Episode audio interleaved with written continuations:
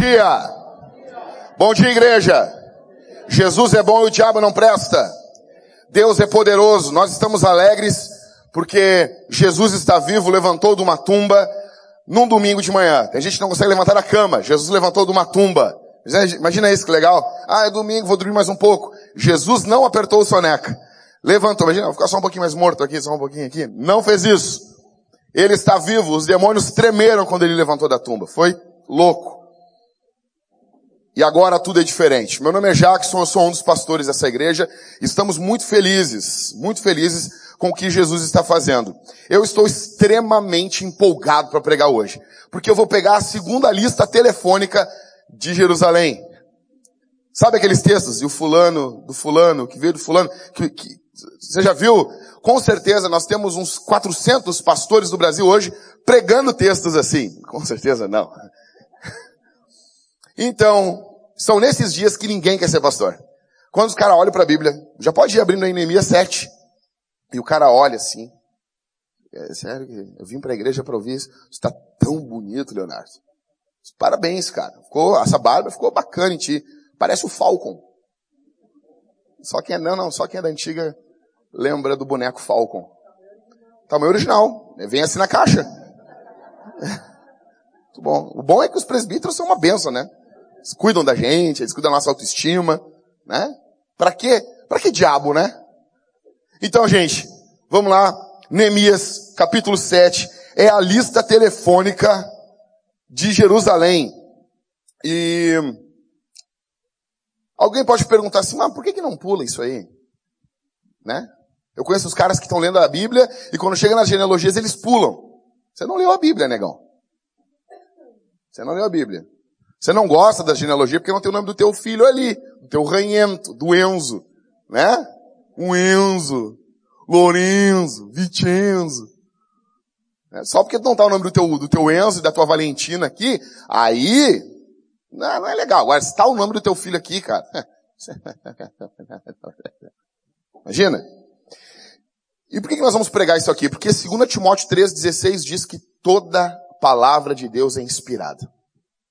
Então a palavra de Deus é poderosa. A gente lê uma lista de nomes, mas porque foi Deus que disse, isso impacta a gente. Há poder nessas palavras. Tá bom? Então, a gente vai lendo, a gente vai fazer alguns comentários, depois eu vou cair em cima desse texto aqui. Uh, eu quero só pedir para vocês que vocês me dêem um pouquinho mais de tempo de pregação hoje. Pouca coisa, porque a leitura é bastante longa, tá bom? Vamos todo mundo? Capítulo 7, o verso 5. Semana passada eu preguei até o verso 4. Então nós vamos até o final do, do, do capítulo hoje, ok?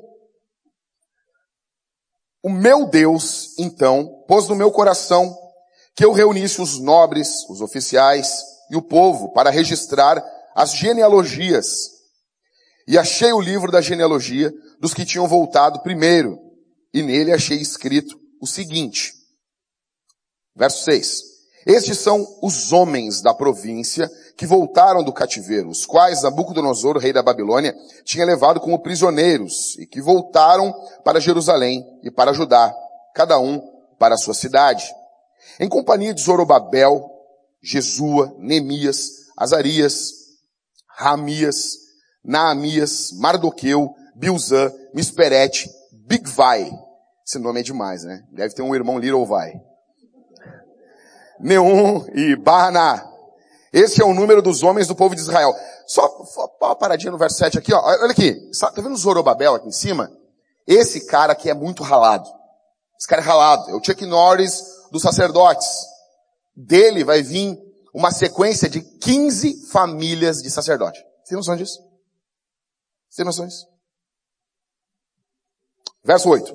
E os descendentes de Parós, 2172. Os descendentes de Cefatias, 372. Os descendentes de Ara, 652. Os descendentes de Paat Moabe, por meio da linhagem de Jesua e de Joabe, 2818. Eu vou ensinar você a ler hebraico aqui. Você estufa o peito e, e lê. As pessoas vão dizer, ah, ele sabe ler os nomes, né? Não, eu, cada vez eu leio de um jeito. tá bom? Verso 12. Os descendentes de Elão, 1254. Os descendentes de Zatu, 845. Os descendentes de Zacai, 760. Os descendentes de Binuí, 648. Os descendentes de Bebai. Que nome, hein? Eu botaria o nome do meu filho assim, Bebai Bud. Bebai, 628. Os descendentes de Asgad. Asgad é nome de desenho animado. É um nome de um, não sei, de um vilão, assim, estilo Star Wars, assim. Combina com isso. Os descendentes de Asgad, 2.322. Os descendentes de Adonicão, 667. Os descendentes de, quem? Ele está aqui de novo. Eu estou lendo para vocês do jeito que eu leio com a minha esposa em casa, tá bom? Então a gente está em família aqui. Os descendentes de Big Vai, irmão do Little Vai, 2067. Os descendentes de Adim, né? Aqui, uma senha, Admin. Adim, 655. Os descendentes de Ater, por meio de Ezequias, 98. Os descendentes de Azum, eu gosto de falar Hassum, 328. Os descendentes de Bezai, 324. Os descendentes de Arif, 112. Os descendentes de Gibeão, 95. Vira a tua Bíblia aí, vira a página. Os homens de Belém e de Netofá, 188. Os homens de Anatote, 128. E os, os homens de Bet Asmavet, 42. Os homens de Kiriat Jearim, de Sefira, e Birout, 743. Os homens de Ramá e Geba, 621. Os homens de Micmas, um bom nome para uma empresa, 122. Os homens de Betel e Ai, 123. Os homens do outro Nebo, tem um outro. Muito legal isso aqui. 52. Os descendentes do outro Elão, 1254. Os descendentes de Arim, 320. Os descendentes de Jericó, 345. Os filhos de Lode, de Adide e de Ono, 721. Você quer botar o um nome do teu, você não quer que teu filho tenha apelido, tu bota nome curto nele. Ono. Não vai ter como ter um apelido Ono. O. Não vai chamar ninguém de O. Entendeu? Agora bota o um nome compridão, Francisco. Vai ser Chico. Agora quer botar, não quero que ninguém tenha apelido no meu filho. Bota lá, Ono. Não tem como, né? né? Então, Cloé. Uma, uma, amiga minha botou o nome filho, do, da filha dela de Cloé. Por quê? Porque não quero que tenha apelido. Ah, entendi. Onde eu estava? 38. Os filhos de Senaá, 3.930. Os sacerdotes, os descendentes de Gedaías, por meio da família de Jesua, 973. Os descendentes de Imer, 1.500, uh, 1.500 é bom, né? 1.052. Os descendentes de Pazur, 1.247. Os descendentes de Arim, 1.017. Os levitas, os descendentes de Jesua, por meio de Cadmiel, da linhagem de Odevá, 74. Os cantores, os descendentes de Asaf, 148. Os porteiros, os descendentes de Salum, Ater, Talmon, Acube, Atita e Sobai, 138. Os servidores do templo, os descendentes de Zia, Razuf e Tabaote. Os descendentes de Queros, Sai e Padom. Os descendentes de Lebana, Agaba e Salmai. Os descendentes de Anã, Gidel e Gaar. Os descendentes de Reaías, Rezim e Necoda, os descendentes de Gazão. Gazão, minha mãe me chamava assim quando era criança. Uzá e Pazeia, os descendentes de Bezai, Meunim e Nefuzezim. Os descendentes de Bakbuk. Que nome legal, cara.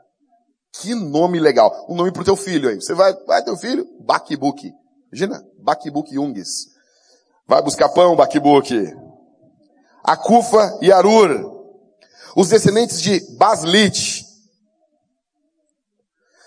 Meida e Arza. Os descendentes de Barcos, ó o jogador aqui, Cícera e Tamar. E os descendentes de Nesias e Atifa. Os descendentes dos servos de Salomão. Os descendentes de Sotai, Soferete e Perida. Os descendentes de Jaala, Darcon. Cara, Darcon é um nome fera demais. Vocês não gostam disso, cara? Darcon, imagina. Imagina isso. É, um, é, exato, é um comando em ação, isso mesmo. Imagina, dar com fortuna. Imagina isso, Everton. Dar com fortuna. Dar com da luz. Imagina, Rodrigo. Dar com da luz. Eita lasqueira. Gidel, verso 59, acompanha aí, gente. Vamos lá. Os descendentes, vai fazendo uma figa ungida para mim aí. Tô brincando, não faz não, tá? É brincadeira do pastor. Os descendentes de Cefatias, Atil, Poquerete, Azebaim e Amon. Todos os servos do templo e os descendentes dos servos de Salomão eram 392. Os que vieram de Tel Melá, Tel Arsá, Querube, Adom e Imer, mas não puderam provar as suas casas paternas e a sua linhagem, e, e a sua linhagem era de Israel. Os caras vieram e eles chegam assim, eles não tem como provar. Não tem como provar que eles são sacerdote. Não tem como provar. Esse cara vem de outra igreja, não, mas chega aqui dizendo assim, a gente é pastor. Tá ligado? A gente é pastor. Tá, mas como é que eu, como é que eu vou saber? Não, eu vim lá do Acre. Nada contra o Acre, tô brincando, tá bom? Mas não tem, a gente liga, não, não, tem telefone no Acre ainda. Brincadeira. Não devia ter feito essa brincadeira. Os caras vão ficar bravos comigo. Verso 61. Os que vieram, hum, vou ler de novo, tá? De Tel Melá, Tel Arsa, Querube, Adom e Imer, mas não puderam provar que suas casas paternas e a sua linhagem eram de Israel. Dois pontos, lá vai eles. Os descendentes de Delaías, Tobias, Necoda, 642. E dos sacerdotes, os descendentes de Obaías, Acós, Barzilai, que tomara por mulher uma das filhas de Barzilai, o Gileadita, e que foi chamado por esse nome. Verso 64. Esses buscaram os seus registros, registros entre os que estavam nos registros genealógicos, mas não os acharam. Assim, por serem considerados impuros, foram excluídos do sacerdócio. E o governador ordenou-lhes que não comessem das coisas sagradas enquanto não houvesse um sacerdote para consultar o Urim e o Tumim. A gente fica muito perturbado quando tem Urim e Tumim na Bíblia. Ah, eles vão jogar sorte. Não, cara. Eles estão querendo saber a vontade de Deus. Isso aqui é, é piedade. Eles não querem colocar pastor na igreja se Deus não está mandando esse cara ser pastor. Isso aqui é piedade. Verso 66 até o verso 69 fala da igreja. Toda essa comunidade, que comunidade é essa? Igreja. Toda essa comunidade junta somava 42.360 homens, além de seus servos e das suas servas, que somavam 7.337. E tinham 245 cantores e cantoras. Tinha um monte de Jéssica e de, um monte de Jéssica de Carol, um monte de Cauê, todo mundo cantando, tá bom? Um monte de liscano. Imagina isso, cara. Um monte de liscano isso. Imagina os caras reunindo e ter 100 liscano tocando bateria. É, seria terrível isso. Seria isso. Verso 68. Possuíam 736 cavalos, 245 mulas. Imagina o estacionamento da igreja. 435 camelos e 6.720 jumentos. Imagina isso aqui. Imagina os caras cuidando do estacionamento. Verso 70. A contribuição dada para o templo. Tudo isso aqui envolve grana. Alguns dos chefes de família contribuíram para a obra. O governador deu para a tesouraria mil dáricos de ouro, 50 bacias e 530 vestes sacerdotais. E alguns dos chefes de famílias deram para a tesouraria da obra 20 mil dáricos de ouro e 2.200 minas de prata. O restante do povo deu 20 mil dáricos de ouro, 2 mil minas de prata e 67 vestes sacerdotais. Verso 73, de chorar de alegria, né? Os sacerdotes, os levitas, os porteiros, os cantores, alguns dentre o povo, os servos do templo e os demais israelitas se estabeleceram nas cidades. Imagina isso, cara. Os caras chegaram, meu. Quando chegou o sétimo mês, os israelitas já estavam nas suas cidades. Vocês estão entendendo o que está acontecendo aqui? Não sei se vocês, como é que vocês lêem a Bíblia? Vocês lêem a Bíblia assim, ah, vocês estão entendendo o que está acontecendo aqui? Os caras já estão morando ali. A cidade estava vazia. Era uma cidade fantasma. Ninguém morava lá. Aí Deus toca no coração agora de um pouquinho mais de 50 mil pessoas. A igreja tem 50 mil pessoas. Imagina isso. E essas 50, por que, que eu estou falando que é igreja? Eu vou explicar para vocês depois. Mas, para sair da Babilônia, negão, para sair do Império Persa, onde tu tem tudo, e tu voltar para a cidade para reconstruir a cidade, somente uma obra de Deus no coração. Esses caras que estão voltando aqui é algo fantástico. Então, bem rápido, resumindo a história para vocês. Neemias, ele é copeiro do rei, você sabe muito bem disso. Para quem está chegando aqui pela primeira vez, ele é copeiro do rei, ele serve vinho para o rei. Então um cara chega e traz um relato de como está Jerusalém. A cidade está destruída, os muros estão quebrados, não tem igreja, não tem canção, não tem pregação, não tem escola, as casas estão queimadas, está tudo destruído. 140 anos que a cidade está destruída, ninguém fez nada, ninguém se levantou. Neemias chora, ora e jejua por mais ou menos uns quatro meses. Aí ele vai e fala com o rei. O rei tudo bem, eu vou te financiar. Ele recebe um financiamento do governo. Ele volta com tudo, toda a estrutura. Ele reconstrói os muros da cidade. É toda essa trama para a reconstrução dos muros. Sambalat e Tobias, os inimigos do povo de Deus, mais a sua turma, eles odeiam a igreja. Eles não querem ver o bem da igreja. Então eles se levantam o tempo todo contra a obra. Neemias e o seu time param de cobrar juros do povo para que o povo possa ter um gás, poder trabalhar. Então, eles reconstroem a cidade. Chega um dado momento que eles reconstroem os muros, porque os muros são a parte principal para uma cidade poder existir. A segurança. Na Bíblia, a segurança vem antes da educação, vem antes da saúde. Porque se não tem segurança, você nem chega num hospital, você nem chega numa escola. Ontem eu tinha que buscar o pastor Rafael Ribas no aeroporto. E daí, num dado momento, comecei a ouvir uns tiros ali perto de casa. Só que daí todo mundo aqui de Porto Alegre começou a ouvir tiro também. Era um local muito alto, estava dando tiro, por exemplo. Aí eu falei com a minha vizinha, minha vizinha, eu acho que nem é aqui na rua não. Mas em todos os casos, eu, daí eu ia sair com a minha esposa pra gente buscar o pastor Rafael Ribas, eu só tenho uma, eu tenho que cuidar, entendeu? Então daí eu peguei, olhei pra Talita, minha primeira esposa, não, né? Fica aí, e daí depois esperamos passar os tiros, quando os caras se acalmaram, pararam de atirar, se abraçaram, cantaram Beat do Michael Jackson, aí nós pegamos, entramos no carro e fomos buscar o pastor Rafael Ribas. Então não adianta, tem que ter segurança. Neemias sabia disso. Então ele trabalha no muro. Hoje seria terrível. Hoje eu botar nas manchetes, ele quer construir um muro, ele odeia as pessoas, né? Ele fala, ele constrói um muro. Agora a galera tá voltando. Deus coloca no coração dele para ele ler a lista telefônica de Jerusalém. Esse capítulo aqui, cara, eu acho ele brutal. Brutal, porque é minha vida isso aqui. Isso aqui é minha vida.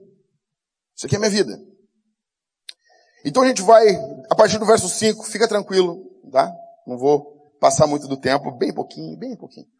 Verso 5, fica com a Bíblia aí na mão, não fecha. Verso 5 do capítulo 7. Neemias começa dizendo para nós, o meu Deus, o meu Deus. Toda obra, todo trabalho começa em Deus, não começa em nós. Tudo que é feito, tudo que é, que é pensado, não começa, a obra de Deus não começa no desejo de um pastor. Então aqui é bem rápido, é dois pontos esse sermão, multidões e dinheiro. Multidões e grana, multidões e dinheiro, multidões e bufunfa. Tá bom? Como quiser botar aí, fica tranquilo. Ninguém vai brigar contigo no GC. Mas olha só, o meu Deus, então, pôs no meu coração. Eu pergunto para você aqui, já de, de, de arrancada essa manhã, quem é o teu Deus? Quem é o teu Deus? Quem é que guia o teu coração? Quem guia o teu coração? Quem guia os teus desejos? Deus é aquele que guia o nosso coração que guia os nossos desejos. Quais são os teus desejos? Quais são os teus anseios? Pelo que, que é que você, assim, ó, você fica louco? Cara, isso aqui vai ser demais. Quem é que guia os teus desejos? Neemias diz para nós, o meu Deus pôs no meu coração que eu reunisse os nobres, os oficiais, é a gente aqui, a igreja e o povo para registrar as genealogias. É Deus, Deus ama genealogias. Deus ama isso. Neemias, ele vai falar sobre pessoas e orçamento. Ele vai falar sobre gente e orçamento para trabalhar com essa gente. Isso aqui é a minha vida, cara. A minha vida basicamente é isso. É gente e correr atrás de recurso. É isso. É isso. É exatamente isso. O trabalho foi concluído, então ele vai mostrar quais são as pessoas que voltam para a cidade. O trabalho, o trabalho é concluído. Verso 7. Ele vai mostrar pra gente, dá uma olhada aí, em companhia de Zorobabel. Cara, Zorobabel é um cara demais. Demais. Demais. Vai sair dele. Não são 15, são 14 gerações de sacerdotes. Você imagina isso? Você imagina isso como a vida de um homem impacta toda uma descendência. Eu tenho um livro uh, em casa que fala sobre a descendência de Jonathan Edwards. A descendência dele é fantástica. Você imagina isso? Ele vai dizer no verso 7, em companhia de Zorobabel, Jesus, Anemias, Azarias, Ramias, Namia, Mardoqueu, Bilzan, ele vai dar lista aqui no verso 7 dos líderes. Por que que no topo, antes de falar a genealogia, ele apresenta os líderes? Por quê? Porque primeiro os líderes agem e depois o povo segue eles. Porque primeiro os líderes amam a Deus e depois o povo segue. A igreja é um retrato, é um espelho do pastor. A casa é um espelho do marido. Você não pode cobrar da tua mulher se você não ama Jesus. Você não pode ficar cobrando a tua mulher para ela ler a Bíblia se você não abre a Bíblia e lê para ela. Se a tua mulher, você não pode cobrar dos teus filhos que eles têm que ler mais. A questão é, quantas horas os teus filhos passam por ti e te vê com um livro na mão, um bom livro na mão? Depois fica bravo que a tua, que querem ler, não sei se existe ainda Capricho, tinha antigamente uma revista, uma revista, né?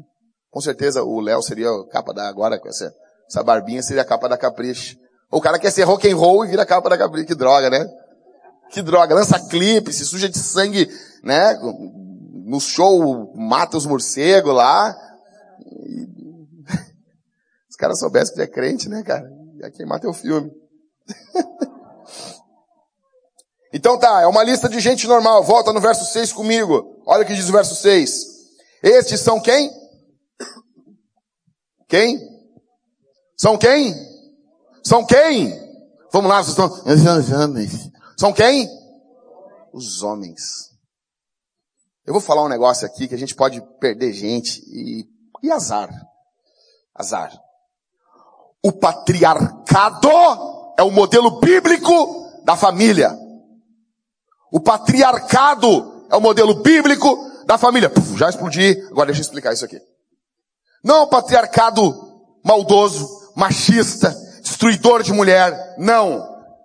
Na Bíblia, a família vem do homem. Mas isso não é privilégio, isso é responsabilidade. Na Bíblia, literalmente, é como que os homens amamentassem seus filhos. A ideia hebraica é essa. Não, não amamentar físico, porque esse é a mulher que faz, mas é um amamentar existencial. Tudo que vai para os filhos vem do pai. O amor, a piedade, o cuidado, o carinho.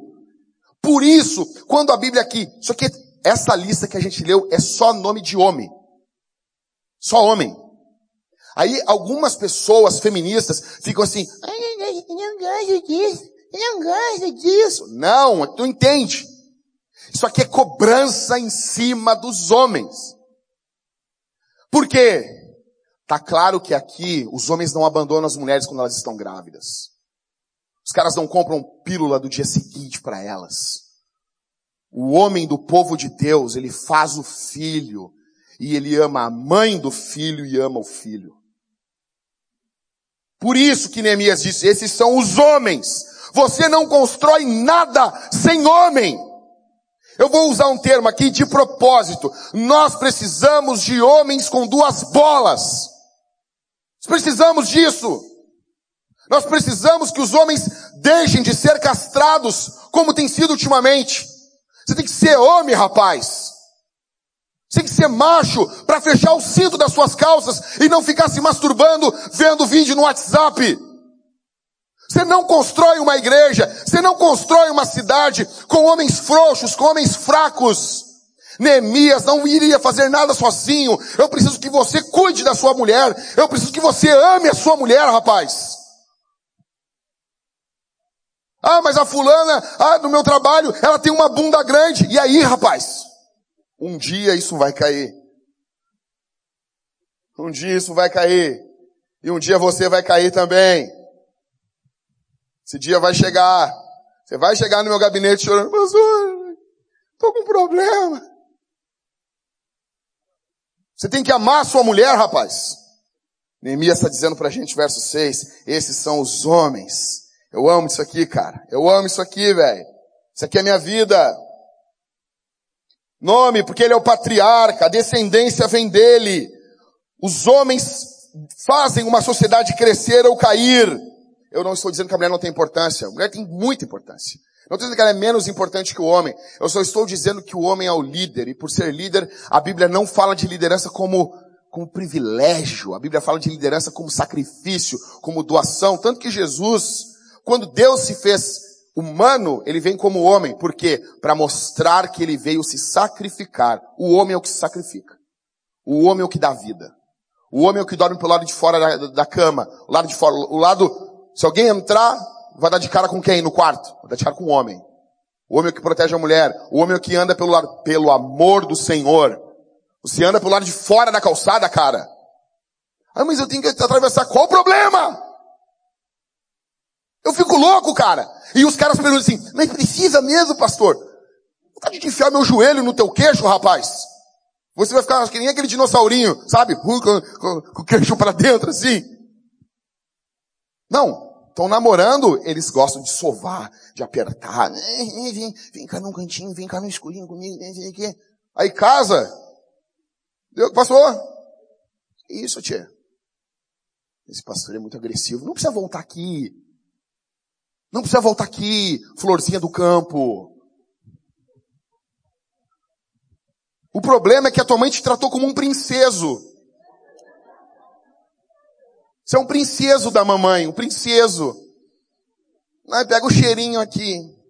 Você tinha fraldinha, acabou. Acabou. Se dá fraldinha pro, pro guri quando ele é criança, acabou. Perdeu. Perdeu. Perdeu. Nós estamos te desfraudando aqui, rapaz. Tudo em uma família sai do homem. Um homem de verdade, ele serve de bênção para 15 e 20 gerações que vêm dele. Você serve de bênção para sua casa, cara? Você consegue cuidar da tua casa? Você consegue cuidar da tua mulher? Como é que você vai servir de bênção para uma descendência? Não, olha aqui para mim, cara. Olha aqui para mim. Como que você vai servir para uma descendência? Você já pensou isso? Ah, eu queria, como é que vai ser daqui a 20 gerações? Não, 20 gerações, negão. É quase mil anos, meu. Você pensa em como que vai ser daqui a, a minha família daqui a 20 gerações? Como? Cara, eu quero dizer uma coisa para os homens aqui que tem me indignado muito. Deixe de ser babaca, deixe de ser imbecil. Seja um homem de Deus, ame tua esposa, ame teus filhos, ame a igreja, cara. Quais são os dois inimigos da família principais? Eu viro para cá, Christopher. Viro para cá, viro para cá. Foi. Dois inimigos da família. Pensaram que era o diabo, a carne, o mundo, né? Não. Primeiro, são homens que não pensam no futuro. Os caras não pensam no amanhã. Os caras não, os caras não projetam. Cara, não, Deus está cuidando do amanhã. Ok, Deus está cuidando. Beleza. Mas se você fizer algo, Deus está cuidando também. Tá entendendo? Eu gosto muito mais. Não, porque é, Deus é soberano. Beleza, Deus é soberano se você não for se você for. Eu prefiro ele sendo soberano comigo indo. Então, homens que não pensam no futuro. Os caras não pensam no amanhã. E homens que são egoístas. Eles olham a mulher somente como fonte de prazer. Eles olham as mulheres somente como fonte de desejo. Eles, cara, a tua mulher está do teu lado. Deixa eu, explicar, deixa eu te explicar uma coisa. Deixa eu te explicar. Se você conheceu a sua mulher mais nova, a sua mulher tinha um corpo. Ela ofertou aquele corpo para você. E ela gastou aquele corpo para você, cara.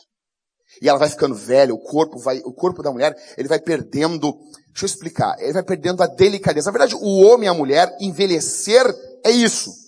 É você perde os traços delicados. Você quer ver um negócio? Você vai ver Friends, são dez temporadas. Você chega em 94, são todos jovens dinâmicos. Você chega em 2004, cara, os caras estão desmaiados, cara. Os caras estão desmaiados. A Jennifer Aniston, ela, ela era uma pessoa em 94. Ela é outra hoje. Mudou. A vida, se a Jennifer Aniston mudou que em todos os dólares, imagina tu, meu irmão. Imagina tua mulher. Não, não, não, tu não paga um eu serve pra tua mulher, cara. Tão desgraçado, cara. Um desgraçado, cara. Tua mulher nunca pôde ir numa manicure, nunca, cara. Nunca. Uma vez a cada. Não, uma, uma vez por trimestre eu vou te dar um agrado. Tu vai fazer as unhas ali na vizinha que é sete pila. Nem isso tu faz. Nem isso tu faz, cara. Tu é um desgraçado, cara. Daí, aí tá, a tua mulher ofertou aquilo para ti, o corpo dela mudou, ela teve filhos, não é mais a mesma coisa, a cintura deu uma, uma largadinha, mudou. Aí agora ela tá ficando mais velha, ficando mais velha, ok. Aí você, o que, que o cara faz? Aí o cara tá inteirão, porque o corpo do cara não muda, o cara, o cara vai ficando, às vezes o tempo faz bem pro homem. Aí o cara tá lá com seus 40 e poucos, seus 50 e poucos, o que o cara faz? O cara larga a mulher, uma mulher mais nova. A mulher, ela não tem ela nunca trabalhou fora porque ela dedicou a vida para a família. Ela cuidou da família. Ela, daí ela já não é mais interessante para você. Que legal, cara. Que legal.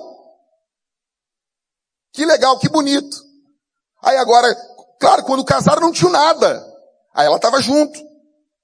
Você quer ver isso na cultura? Olha lá aquele desgraçado do Zezé de Camargo lá. A gente chama-se pelos dois, né? O Zezé de Camargo e o Luciano. Que nem o Sandy Júnior.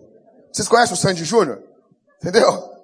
Imagina isso, cara. O cara foi casado com a mulher. Aí, agora tá lá, larga a mulher. Ele teve aqui em Porto Alegre, esse filho do capeta, teve aqui um amigo meu, foi taxista, levou ele para cima e para baixo. O cara é um lixo. O cara é um lixo. É, é a cultura, cara. É os homens de hoje são isso. São isso, cara. Então são homens egoístas. Egoísta, o cara casa, os caras ficam se masturbando e não transam com as esposas mais. É o que mais tem. É o que mais tem. Tá lotado disso. Tua mulher não tem orgasmo faz um milhão de anos.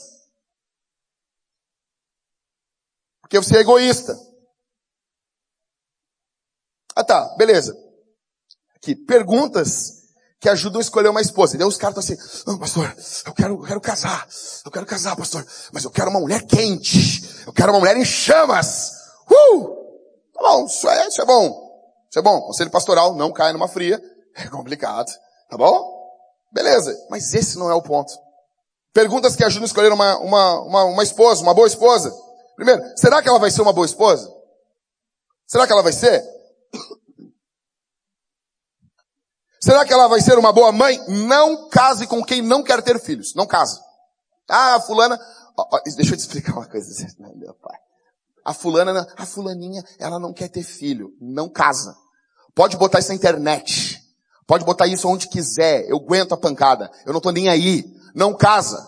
Não casa. Uma coisa é a pessoa não poder ter filhos. Por um problema de saúde. Outra coisa é a pessoa, ela escolher não ter filhos. Não case com quem não quer ter filho. Não quer ter filho? Não presta. Não, não, não, não. Ah, mas sério? O pastor está falando isso aqui. Não quer ter filho? Não presta. Figueiro do inferno. Tá bom? Eu falo isso com amor no coração. Com meu coração cheio de amor. Vocês estão vendo que eu estou amoroso aqui hoje, né? Então, será que ela vai ser uma boa avó? Você nunca pensa isso, cara. Você olha o corpinho, você nunca pensa isso. Tenho que imaginar ela com os cabelos brancos, com um coque, costurando no bingo dirigindo um Corolla. Pô, o Corolla é legal, mas é um carro de voo de vó, né? Mas é legal. Mas é legal. Mas é, imagina ela. Na vaga do idoso ali. Você tem que imaginar a tua esposa assim, cara. Eu falei pra minha esposa um negócio. Quando a gente começou a namorar, eu disse pra ela assim, eu te imaginei daqui a 50 anos. E eu, e eu te amei. Falei pra ela. Você tem que imaginar a tua mulher daqui a 50 anos. Eu fiquei, quando eu conheci a Thalita, eu fiquei, não, peteuzinho, corpinho bonito, não, né, dá um caldo. Mas eu fiquei imaginando ela 50 anos depois. Eu conheci ela, tinha 17 anos, cara. Eu fiquei imaginando ela com 67 anos. Eu disse, não, eu vou amar essa mulher ainda. Você tem que imaginar a tua mulher vó. Você tem que imaginar, cara. Você tem que perguntar assim, eu quero que as mulheres da nossa família sejam ela como por 20 gerações? Isso aqui é um modelo de mulher para minha família? É assim que se escolhe uma mulher, rapaz. É assim que se escolhe uma mulher. Isso aqui é um modelo de mulher? Mas vai para os homens. Perguntas que ajudam a escolher um genro. Ah, essa aqui é muito boa. Para os homens ainda. Será que ele vai ser um bom marido? Será que ele vai ser um bom pai? Não, mulheres, não casem com um homem que não quer ter filho. Não casa com cagão. Ele falou cagão no púlpito. Ui, ui, cagão, cagão, cagão, cagão. Não casa com cagão. Uma coisa é doença, uma coisa é, é, é, é problemas, isso é uma coisa. Outra coisa é um cagão. Cagãozinho da estrela. Compra o bonequinho, vem lá o cagão da estrela. Glaslit. Quem é da antiga se lembra disso. Será que ele vai amar as crianças? Será que ele vai ler a Bíblia para eles? Será que ele vai ler a Bíblia para eles? Será que se o cara não lê a Bíblia para ele, cara, como que ele vai ler a Bíblia para as crianças? Será que ele vai orar com eles à noite? Será, cara, olha aqui, meu, olha aqui. Será que ele vai, vai botar a mão na cabeça das crianças e orar? Senhor, enche o meu filho do teu Espírito Santo. Efésios capítulo 5, verso 18. Será que ele vai, será que ele coloca a mão na cabeça da mulher dele? Deus, isso aqui é o tesouro da minha vida. Guarda minha mulher, guarda minha família, guarda minha casa. Será que ele fará um culto familiar diário com a família? Ou será que sempre vai ter um problema? Pro jogo dá, para os amigos tem tempo, para tudo tem tempo. Será que ele vai ensinar sobre Jesus para sua família? Será que ele vai falar sobre Jesus? Jesus, eu quero falar sobre Jesus para vocês. Será que ele vai falar sobre Jesus? Será que ele vai ser um bom avô? Você consegue imaginar esse cara avô? Esse cara vestido de Papai Noel na festa de final de ano? Não vai ser aqueles crentes chato que falam, árvore de Natal é pagão. Você tem uns amigos normais? Não, eu tenho, tenho alguns amigos, mas tem, tem uns que são retardados. Quem? Os que falam que árvore de Natal é pagão. Babaca. Árvore de Natal. Você consegue imaginar o seu, o seu, o seu namorado vestido veião, com uma pança bacana, bonachão, vestido de Papai Noel, amando os netos, falando de Jesus, dando os doces escondidos. Você consegue imaginar isso?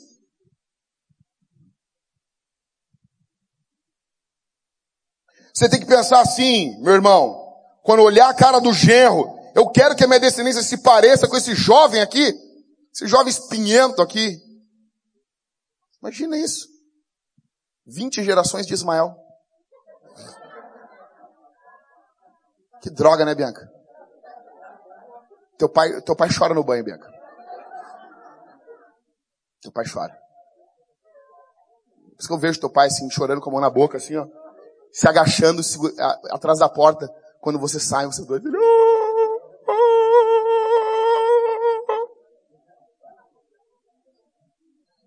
Homem, você precisa pensar no futuro. Você não constrói um legado sendo idiota, consumindo pornografia, se atrasando para o emprego e dando desculpa na igreja. Você não constrói um legado assim, cara. Talvez você não tenha uma descendência. Talvez seja como eu, meu pai, eu venho de uma família não cristã, meus pais não são crentes, minha mãe conheceu Jesus há pouco tempo. Talvez, mas isso pode começar em você. Mas isso pode começar na tua casa. Isso pode começar nesse casamento que está surgindo hoje.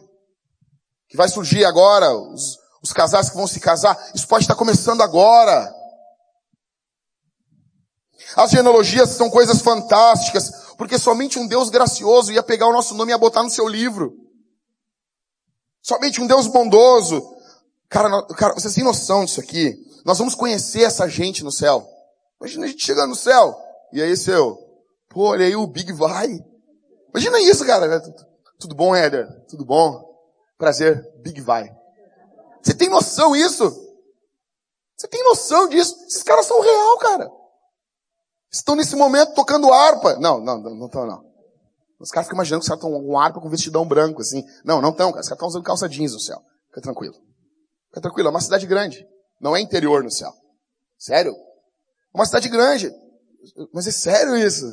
A figura que Apocalipse nos dá de uma grande cidade. Tem rua, tem pavimento. É uma grande cidade, não é rua de terra. Rua de ouro, negão. Pavimentado, é uma grande cidade. Imagina, vai morar todo o povo de Deus, todo mundo. Cara, uma cidade com alguns milhões de habitantes, maior que Nova York. Ok? É uma grande cidade. Então, você imagina isso. Homens, imagina vocês. Não, olha aqui comigo. Você imagina você chegando no céu agora. Você chega, imagina só, você chegando no céu. Imagina, imagina só, Daniel. Tu chegando no céu agora, tu, o Marcos chegando no céu, e vocês conhecendo 10 mil homens que eram da descendência de vocês e que amaram Jesus por causa do testemunho de vocês. Imagina isso. Imagina isso, imagina isso, Michael. Chegando no céu. O Michael conhecendo só mulher. O Michael só procria mulher.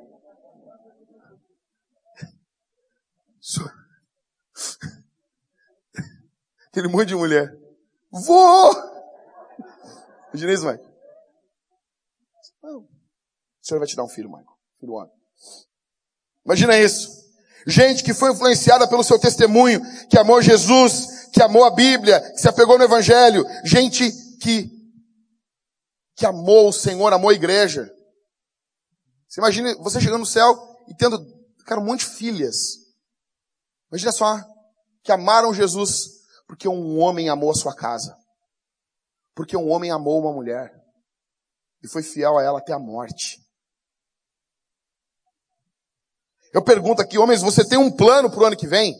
Você tem um plano? Quando eu pergunto os caras sobre plano financeiro, não é por causa de dinheiro. É porque questão financeira, eu não estou nem falando assim, ah, tá difícil. Tá difícil para todo mundo, legal. A minha pergunta é, tu tem um plano?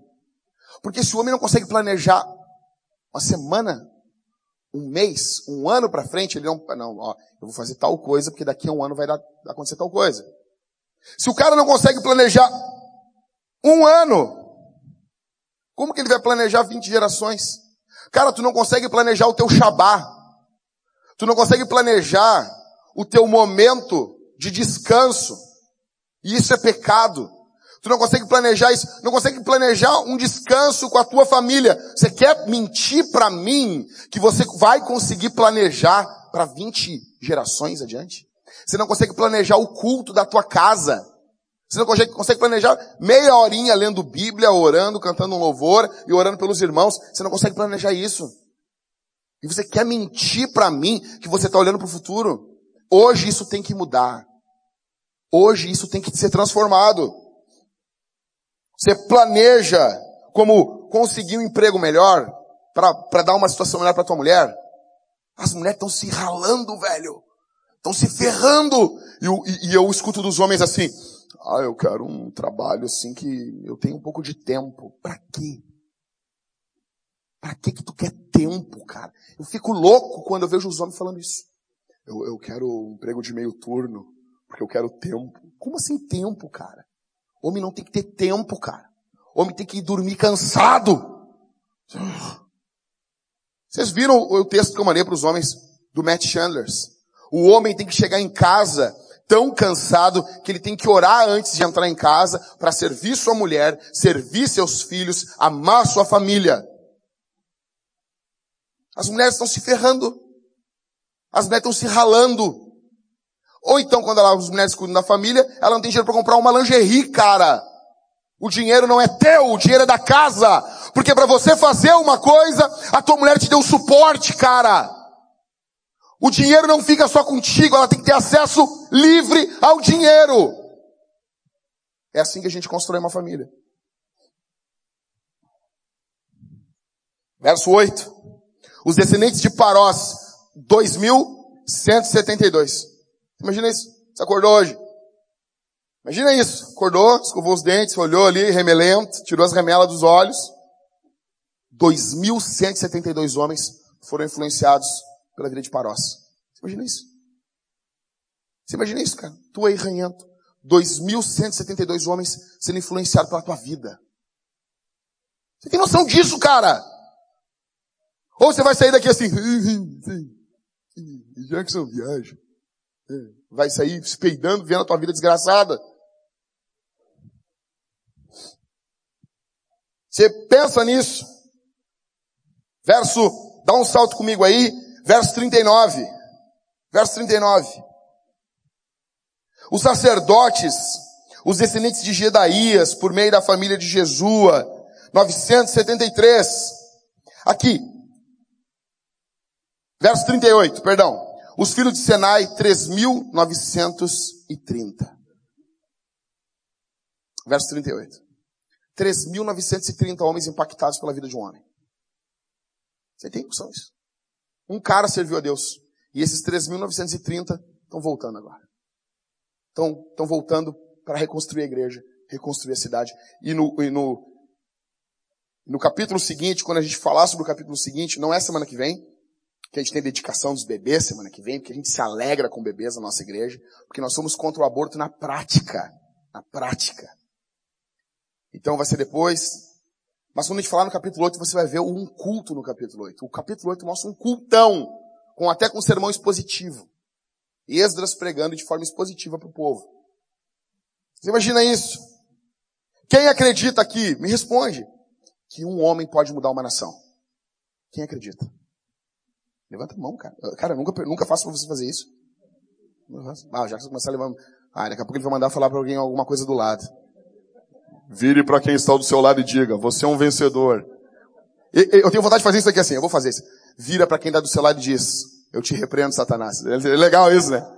Você, quem acredita? Vocês acreditam que um homem muda uma nação? Ou não? Não, não muda. Muda? Então por que tu não muda a tua casa?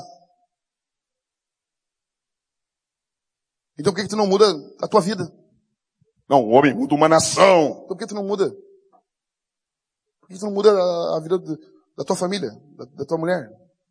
A tua vida? Por que não muda a tua rua? Por que não muda... Tem algo errado, cara. Tem algo errado. A gente é bom de cultos, de levantar a mão, de... mas a gente sai pela porta da igreja, parece que a gente desplugou. Ah, agora eu volto para a vida real. Não, cara! Verso 39 ao verso 42, a Bíblia nos mostra aqui 4.279 pastores. Para cuidar desse povo aqui tinham muitos pastores. 74 diáconos, os, os levitas. Cantores, verso 44. Deus quer uma grande cidade. Deus quer uma cidade enorme. Deus quer uma igreja enorme. Uma igreja que cante. Cara, eu fico louco com as pessoas quando tu fala com as pessoas assim, e aí, me diz uma coisa, tu quer que a igreja cresça ou ela diminua? Cara, eu dizer, não, eu não quero que a igreja cresça. Cara, parabéns, Satanás. Não, beleza? Obrigado, diabo. Seu, seu Lúcifer, seu Abaddon, seu Apolião. Um prazer? Sim, cara. Porque sempre que você disser, eu não quero que a igreja cresça, é porque você é um egoísta. Porque você quer atenção, atençãozinha só para você. Porque você quer que tudo fique pequenininho, que fique direitinho, que a gente faça uma coisinha, uma coisinha bonitinha. Por isso que a gente já tem o GC. Por isso que a gente tem os grupos de conexão. Agora, eu fico imaginando assim, beleza. Então tá. A igreja não vai crescer, tá bom? Tua família ninguém vai ser salvo. Aí, não, não, não. Claro. É que assim, ó, tu quer uma coisa pequena com a tua família dentro. Você está entendendo? Porque, na verdade, você e eu muitas vezes não amamos os não cristãos.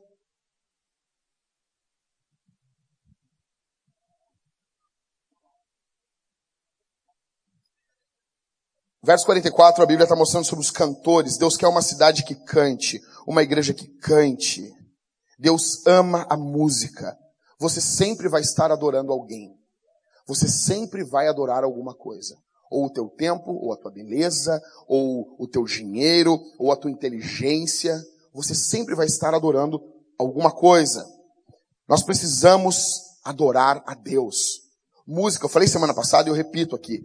Adoração não é música, mas não é menos. Você tem que vir, você tem que cantar.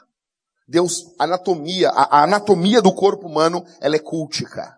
Nós temos joelhos para nos dobrarmos. Você, de vez em quando, você deveria fazer? Você deveria dobrar os seus joelhos diante do Senhor. Aí eu só oro deitado. Só faz a oração do enfermo. O Ezequias orou deitado, virou a cabeça para a parede. Tu não tá, dobra o teu joelhinho, negão. Dobra o joelhinho, rapaz. Ora, ora, ora caminhando, levanta as mãos. Deus te deu mãos para levantar. Deus te deu uma voz. Você consegue erguer a tua voz.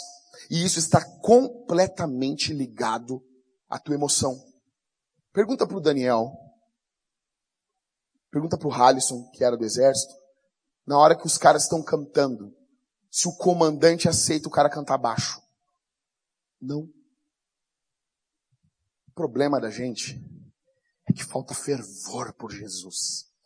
Como diz o John Piper, falta uma paixão consumidora por Jesus. Cara, se tu amar Jesus, não tem como não cantar. Não tem como não louvar. Não tem como. Deus quer cantores. Eu quero agradecer os músicos aqui dessa igreja. O Cauê está agora, o, o Isaac provavelmente está com cachumba, o Cauê está cuidando dele, e o pessoal está cantando aqui. Deus abençoe vocês, os músicos. Eu brinco com o Liscano, eu brinco, mas vocês são uma bênção na nossa igreja. Eu digo, eu digo, eu vou dizer isso aqui, as pessoas, ah, uma igreja sem bateria é uma igreja triste. É triste.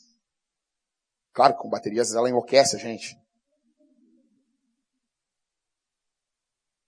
Nós queremos bons músicos. Se você toca bem, nós queremos conversar com você. Nós queremos fazer um, um vintage idol aqui. Tô brincando. Seria muito legal, né? Aperta assim. Seria muito legal isso, né?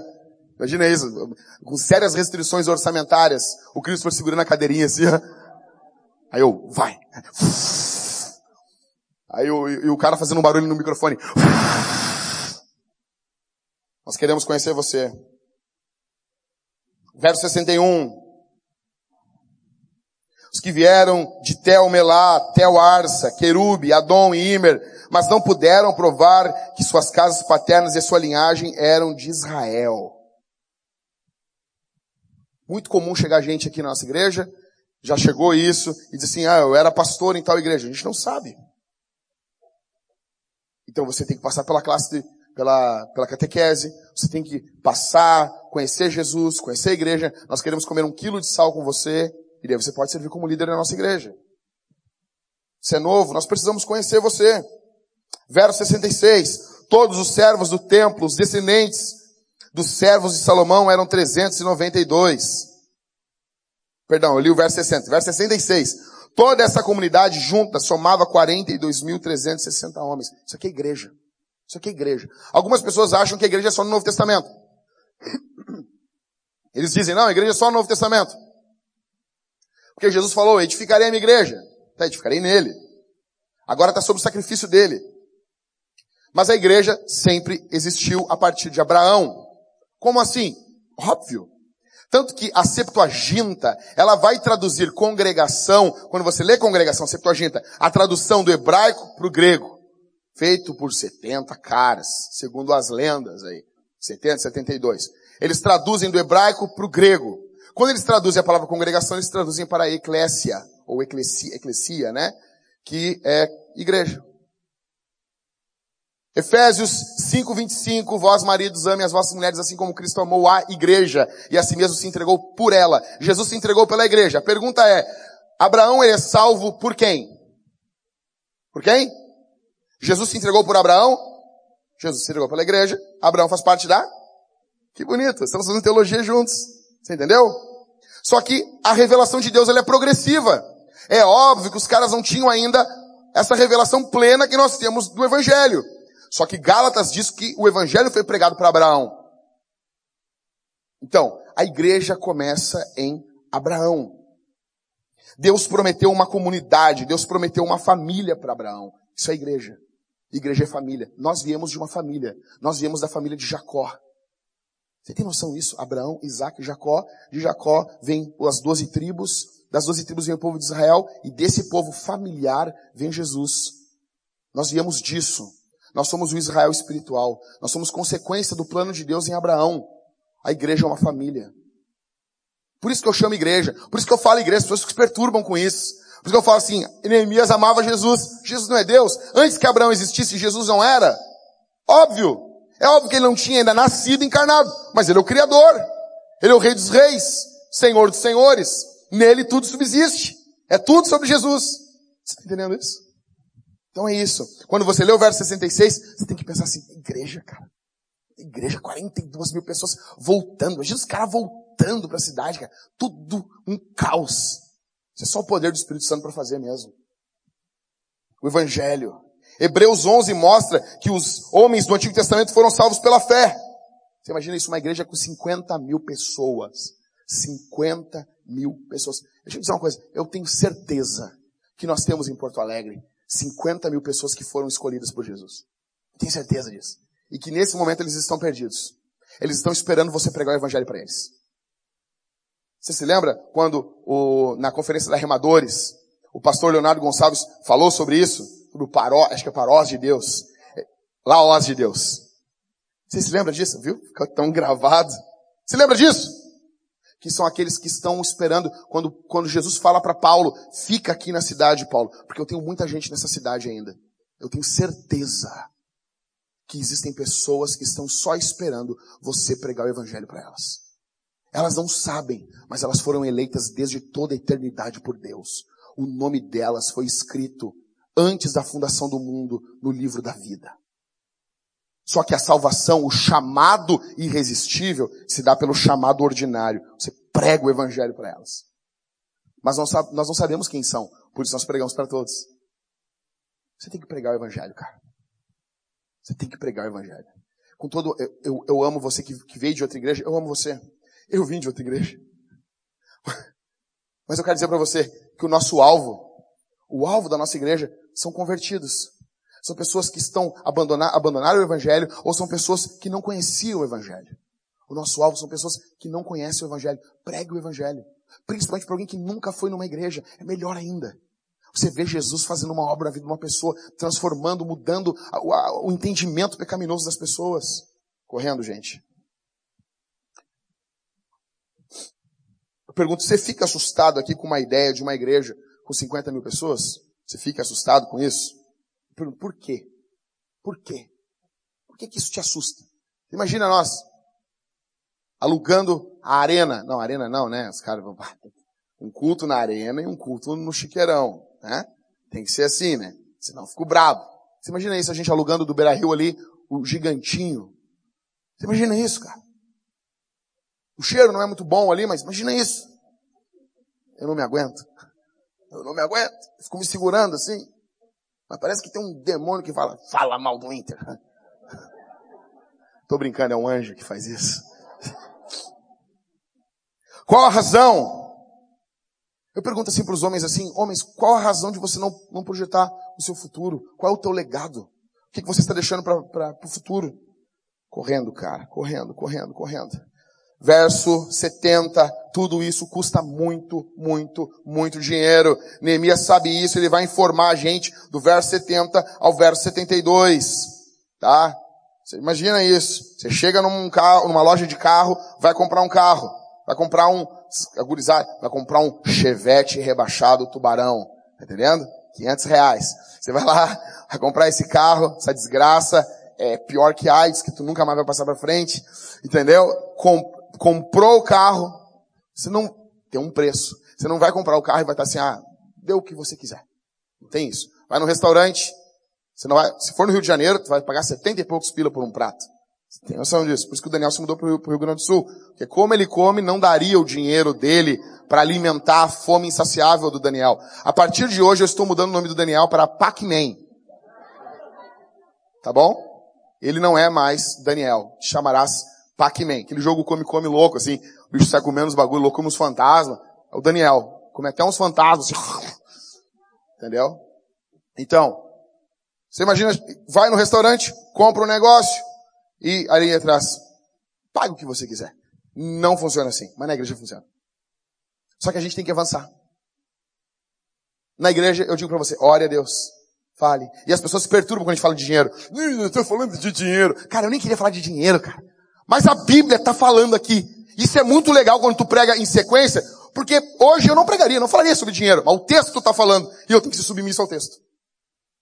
Porque é um saco isso, cara. A gente fala de dinheiro, as pessoas já pensam assim, é, uma... confia no cara para contar os pecados, confia no cara para contar toda a desgraça da vida dele, confia no pastor. Nós, pastor, vamos de Deus. Aí quando o cara fala de dinheiro, desconfia no pastor. Peraí, cara. Então o dinheiro é teu Deus. Que ele é intocável. O teu bolso é intocável. O texto está dizendo, para toda essa obra linda, tudo o que está acontecendo, eles entenderam uma coisa. Tem que ter contribuição. Tem que ter contribuição. Verso 70. Os líderes são exemplo de doação. A primeira coisa, a, a pessoa chega para mim assim, oh, eu quero ser pastor. Primeira coisa, olha a contribuição financeira do cara. Primeira coisa. A primeira coisa, tem que ser uma contribuição financeira boa. Por quê? Porque onde está o teu coração, tu bota grana, cara. Onde está o teu coração? Tu bota dinheiro. Eu falo para as gurias, não casa com um cara que não paga a conta. A não ser que, eu estava conversando essa semana, né? A não ser que né, for, né, Lucas? Para dar uma testada, né? Eu, eu conheci a Thalita, eu disse, pá, não sei como é que essa guria, eu levo. Vamos no X das Pombas. Sabe o X das Pombas? Ali, na Montauri, no centro, tá comendo, tem umas pombas, elas vêm, pegam teus, tuas ervilhas e sai voando, assim. Tu nunca mais vê aquela ervilha. As, as pombas do centro de Porto Alegre, é, sabe, tu vai caminhar, ela te encara, velho. É um troço louco. Sabe, é um bicho desgraçado, cara. E daí eu levei a Thalita ali, né, Thalita? Se lembra? Ah, vamos ver se isso aí quer casar comigo mesmo. Levei a Thalita. Sentou bem feliz, comeu. Aí levei ela no porto, ali. Ah, tinha um, um, um navio assim, vamos entrar ali? Ela entrou. Daí eu falei, daí eu, aí foi a, a morte. Ó, essa aqui, caras. Eu olhei para ela e disse assim, ó, eu vou ser missionário na África. Larguei o Miguel, menti, não devia ter feito isso. Eu fiz. Seu pastor é um pecador. Eu jamais seria missionário num lugar onde é 50 graus. Eu tenho pavor do calor. Mas eu disse, eu vou ser missionário na África. Eu vou ser missionário. Eu estou indo, Deus me chamou para isso, eu vou com o pastor. Já falei até o nome do pastor, o pastor Cláudio Silva. Estou indo com ele. Ele é um pastor que eu conheço que está na África. E daí a Thalita larga assim, eu vou com... Parecia a Ruth falando para Noemi. Eu vou contigo aonde tu fores. O teu Deus será o meu Deus. Onde morrer, ali eu vou morrer. Não sei. Mas tá louco? Aí tocou Marvin Gaye, deu um beijo nela, né? Então, é isso aí, cara. É assim. Os líderes são os primeiros a ofertar. Por quê? Se você ama, você bota dinheiro. É isso.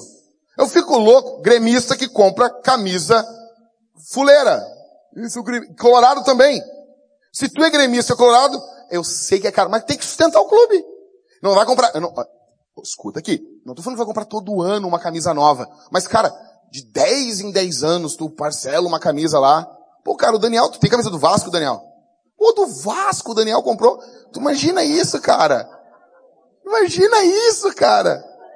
O Vasco vende camisa. Por quê? Não, falando sério. Por que que a gente compra? Porque envolve dinheiro, cara. Porque se tu, aquilo ali tem que ir pro clube, é justo. Não, não, é justo isso, cara. Eu não tô falando que tu vai gastar todo o teu dinheiro com camisa. É muito caro. Por isso que eu não compro camisa da CBF. Eu acho muito caro, eu não tenho como. Mas, uma camisa do Grêmio de 5 em 5 anos, dá pra pagar, cara. Porque tu gosta daquele time, tu gosta daquele... O dinheiro é justo. Tudo que envolve bicho. Os caras têm bicho para os bichos passar necessidade. Não, cara. Compra um arroz para cachorro, que seja lá. Mas tem que envolver dinheiro. Igreja é a mesma coisa. É a mesma coisa. Se você ama, você oferta. Teus filhos, se você ama, você cuida. Você vai comprar um caderno. Se a tua mulher, tu ama ela, tu cuida dela. O carro, a mesma coisa. A vida, a mesma coisa. Tudo, tudo, tudo, tudo, tudo. Se você ama a obra de Deus, você vai entender o que está acontecendo aqui no verso 70. Você vai entender isso aqui. O povo segue o exemplo dos líderes. Deixa só rapidão, eu estou terminando aqui, mas só rapidão. Sabe, pastor, quanto que dá mais ou menos essa oferta que eles deram aqui? São várias ofertas que eles estão dando. É várias. O valor é 10, 12, 14 e 15 milhões de dólares. É isso. É isso. São esses valores respectivamente. É muito dinheiro. Porque a obra é grande. Deixa eu explicar uma coisa. Não tenho problema nenhum com altas quantias. Às vezes os caras, ei, mas olha lá aquela igreja lá. Proporcionalmente falando, às vezes uma igreja entra uh, por um semestre um milhão de reais. Mas o tamanho dos membros, se for comparar com uma igreja menor, esse valor de um milhão é baixo. Porque a igreja menor entra mais dinheiro proporcionalmente falando, às vezes. E os caras têm um gasto brutal sustentando gente, uh, setores de recuperação de drogados, missionários, gasto com a igreja, com necessitados, com obreiros, que isso é justo. Porque depois não adianta chorar no enterro do pastor.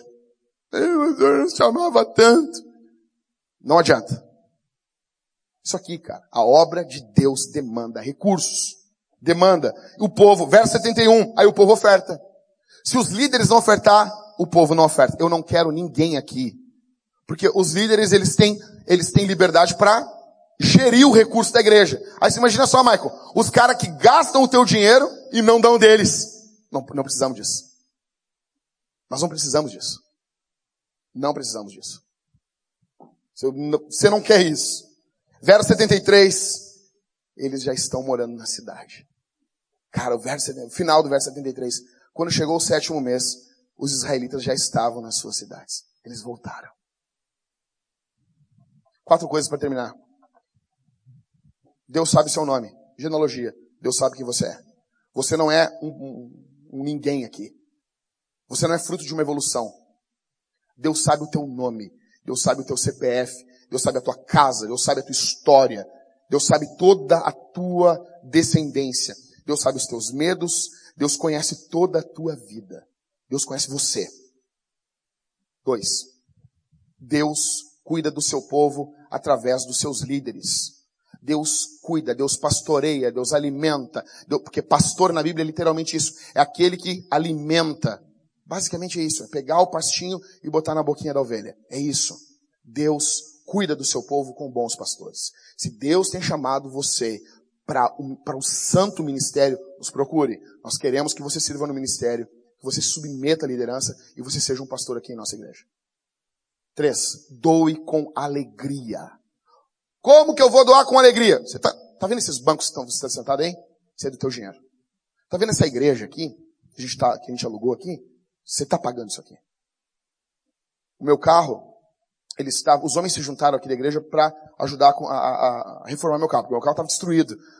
Tinha uma escola de samba no, no, no pneu da, da direita, dianteiro. Era uma escola de samba. Eu andava, a Thalita andava apavorada assim. O que, que foi, amor? Relaxa. Não tem como, é a minha roda. Ela é ali, vai cair isso aqui e o carro vai virar por cima de mim.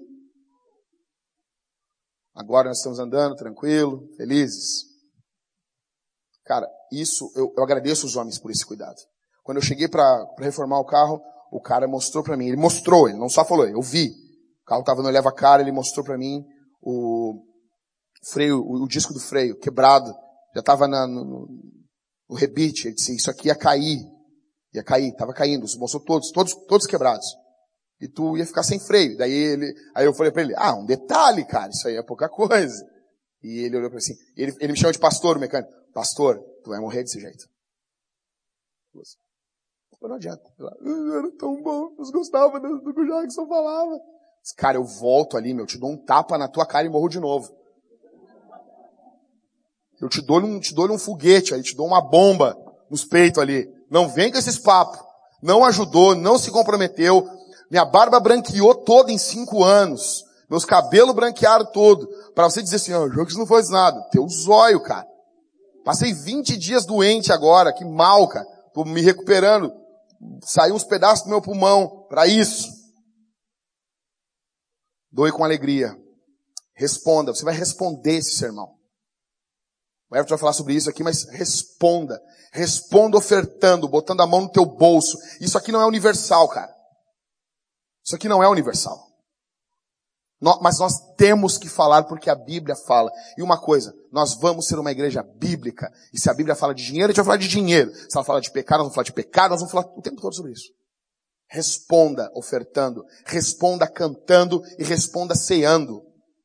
Chore pelos seus pecados aqui. Peça perdão para sua mulher. Se você foi um mau marido essa semana, peça perdão para ela. Estou encerrando. Você não gosta de ouvir sobre dinheiro? Então é, você precisa ouvir. Principal pecado, encerrando o sermão, principal pecado. Dois, dois pecados. Não construir um legado. E ser avarento não construir um legado. Não viver para um legado para as próximas gerações. Homens que estão aqui. Não viver para as próximas gerações. E ser avarento com as ofertas. Quais são os impactos disso? Rápido, bem rápido. Quais são os impactos desse pecado na família? Os efeitos de não se ter um legado. Famílias destruídas.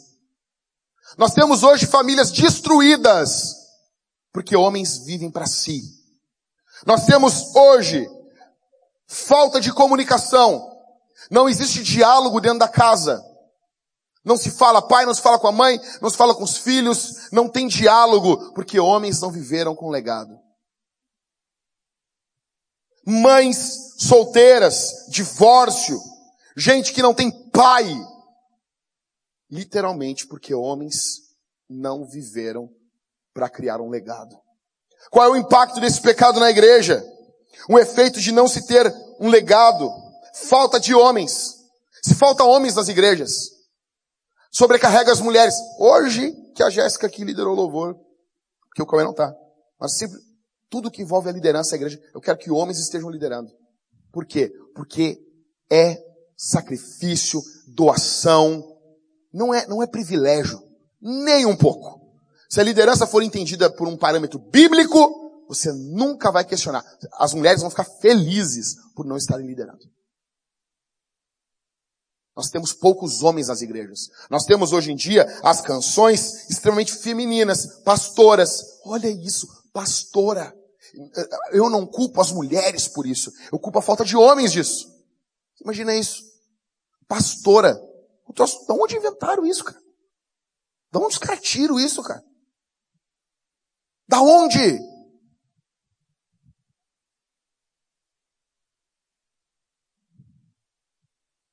Falta de confronto contra o pecado. Porque, negão, vou dizer, pastoreando, o que eu já vi de nego, o senhor, não, pastor, eu não sei, não, essas horas eu fico pensando, imagina se fosse uma pastora, cara. Mas eu, eu, eu chego metendo-lhe uma pressão no cara, no querido, eu chego metendo uma pressão no cara, e o cara não aceita, rapaz. Não aceita. Aí depois Deus se transforma, faz uma obra, mas eu fico imaginando, e se fosse uma pastora? Você imagina isso? Você imagina uma mulher, uma pastora tem que aconselhar um cara que é um pedófilo. Você imagina tu expor uma mulher a isso? Por que que igrejas estão fazendo isso? Porque os homens são os cagões, são os covardes. Daí eles expõem, as, as mulheres vêm, elas amam a obra de Deus, muitas dessas pastoras amam Jesus, e elas, ninguém está fazendo, vou fazer. A falta de legado, ela causa um impacto na família, ela causa um impacto na igreja. As canções são cada vez mais femininas. Os caras que estão querendo hoje dia se derramar. Me derramar. Uh, uh. Uh. Os caras não conseguem chorar que nem homem. Os caras não conseguem cantar que nem homem. Os caras vão falar assim, os caras, falam que nem Ana Paula Valadão, velho. Eu tô tão feliz aqui essa noite. Que isso, cara? Te afirma, caganeira. Uh, rapaz! Uh, segura aí, tia louco!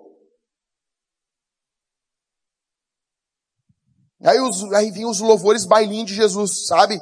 Jesus, eu quero ir pro escurinho contigo, eu quero dançar contigo, eu quero te abraçar, eu quero... Isso, quero sentar no teu colo. Eu já disse aqui, eu não quero sentar no colo de Jesus. Eu não quero. Que papo é esse, rapaz? Não, Jesus. Não, não, não, não. Os caras, os caras querem sentar no colo de. É muita carência, cara. Não, é muita carência. É muita carência, rapaz. Os caras, os querem ficar em posição fetal.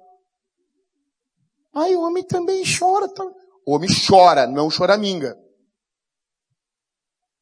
Quais são os efeitos disso na igreja? Igrejas fechando, pastores abandonando o ministério por causa da avareza, as pessoas não ofertam. Quais são os impactos disso na família, na igreja e na cidade? Quais são os efeitos de não ter um legado na cidade? Criminalidade. Você está vendo a criminalidade?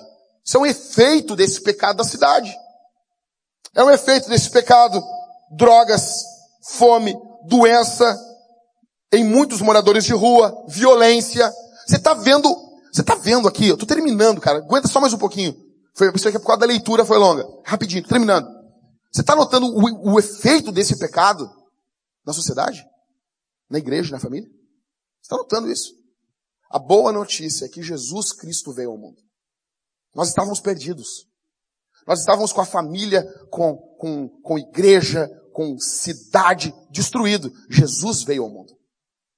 Jesus Cristo levou o pecado sobre a cruz. Ele morreu pelos nossos pecados. Ele morreu pela sua avareza. Ele morreu pela sua falta de legado. Ele morreu por você, homem, que não está pensando no futuro. E ele chama hoje você ao arrependimento. Ele levantou dos mortos, ele ressuscitou dos mortos. Ele está vivo. Nas suas mãos está o domínio de todo o mundo, de todo o cosmos. Ele está com sua vida nas suas mãos. E ele chama essa manhã, homem, você ao arrependimento. Minha irmã, Deus chama você a seguir seu marido. A submeter o seu marido, a amar o seu marido. E Deus chama você, homem, a dar sua vida e morrer pela sua mulher. Solteiro, você que está aqui me ouvindo, Deus chama você a ter temor quando for escolher um cônjuge. A ter temor de Deus quando for casar com alguém. Não adianta ter só arrepio, cara. A vida não é feita de arrepio. A vida não é feita só de sensações, negão. Deus chama pessoas aqui ao arrependimento essa manhã. Esse é o Evangelho de Jesus em Neemias. Nós estamos em Neemias, mas Jesus é o nosso Deus e o Evangelho dele percorre por toda a Escritura. Para tudo isso, vai desembocar em missão. Nós sairemos daqui transformados, porque nós ouvimos a palavra, nós cantamos ao Senhor e nós participamos do sacramento. Você come o pão, você bebe o vinho, você ouve o Evangelho com tudo isso, o Espírito Santo transforma você, porque a fé vem pelo ouvir e ouvir a palavra de Deus. E essa semana será diferente na tua vida. Você vai sair em missão daqui. A tua vida está sendo transformada aqui essa manhã. Amém? Isso é o que eu tinha para fazer com uma genealogia. Me perdoe.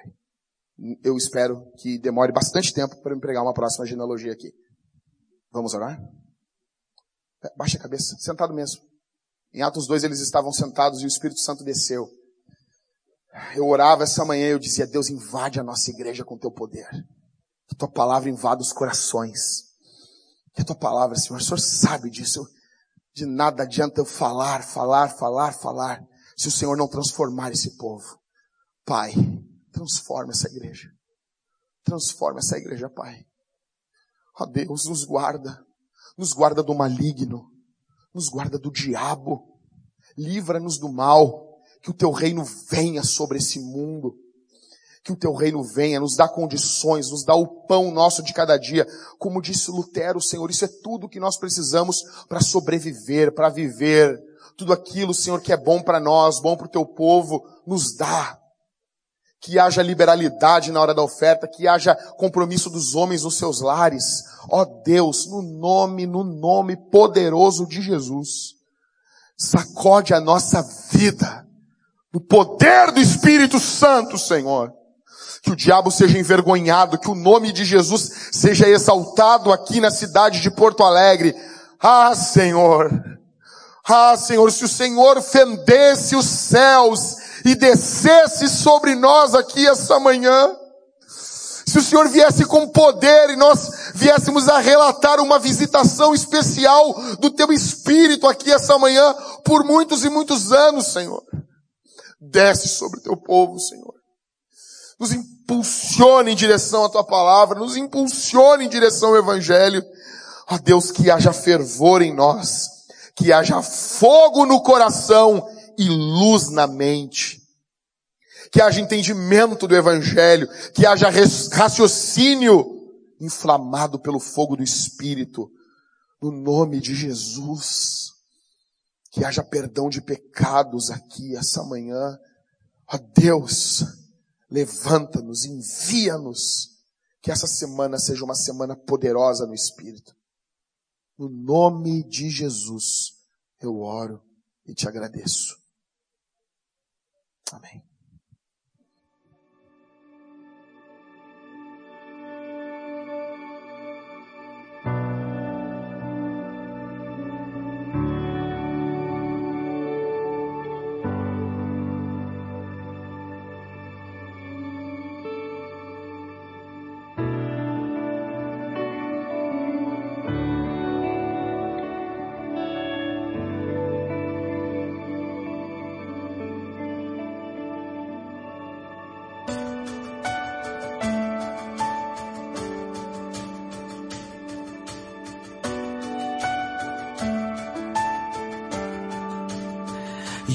God of this city. You're the King of these people. You're the Lord of this nation.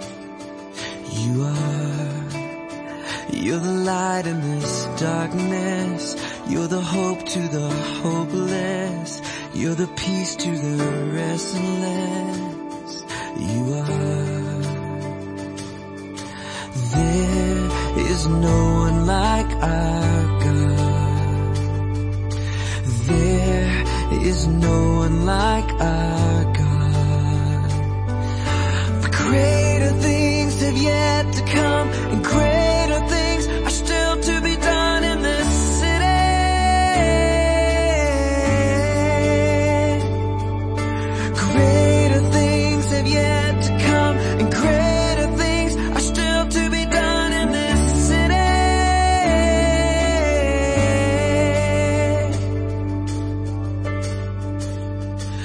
the god of this city. You're the king of these people. You're the lord of this nation. You are. You're the light in this darkness. You're the hope to the hopeless.